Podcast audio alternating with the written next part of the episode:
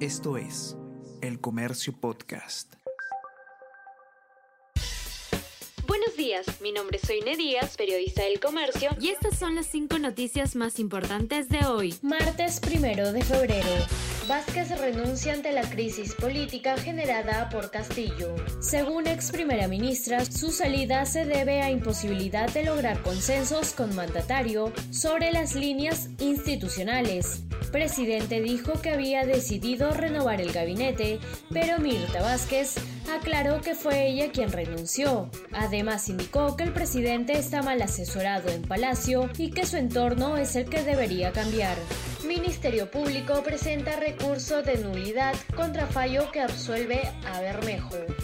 La audiencia pública, los magistrados Andrés Churampi, Marco Angulo y Luis Cerrón concluyeron que hay insuficiencia de pruebas en contra del congresista Guillermo Bermejo en proceso que se le seguía por presunta afiliación a Sendero. Ni bien se conoció esta decisión, la Fiscalía y la Procuraduría anunciaron recurso de nulidad.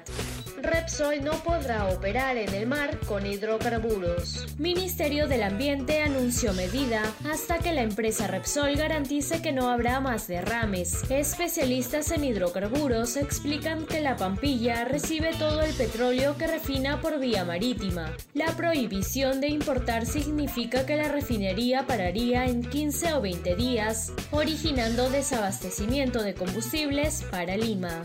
Confianza del consumidor lleva dos años en terreno pesimista. El índice de confianza del consumidor de Lima Metropolitana se ubicó en 39 puntos, similar a la primera mitad del 2020. Tras dos años de pandemia, la confianza está lejos de lograr una recuperación, explica el informe.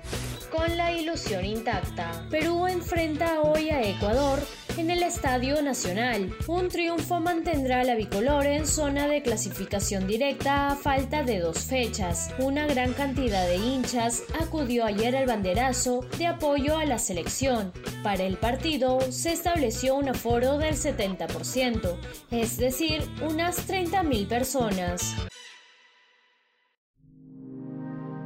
El Comercio Podcast.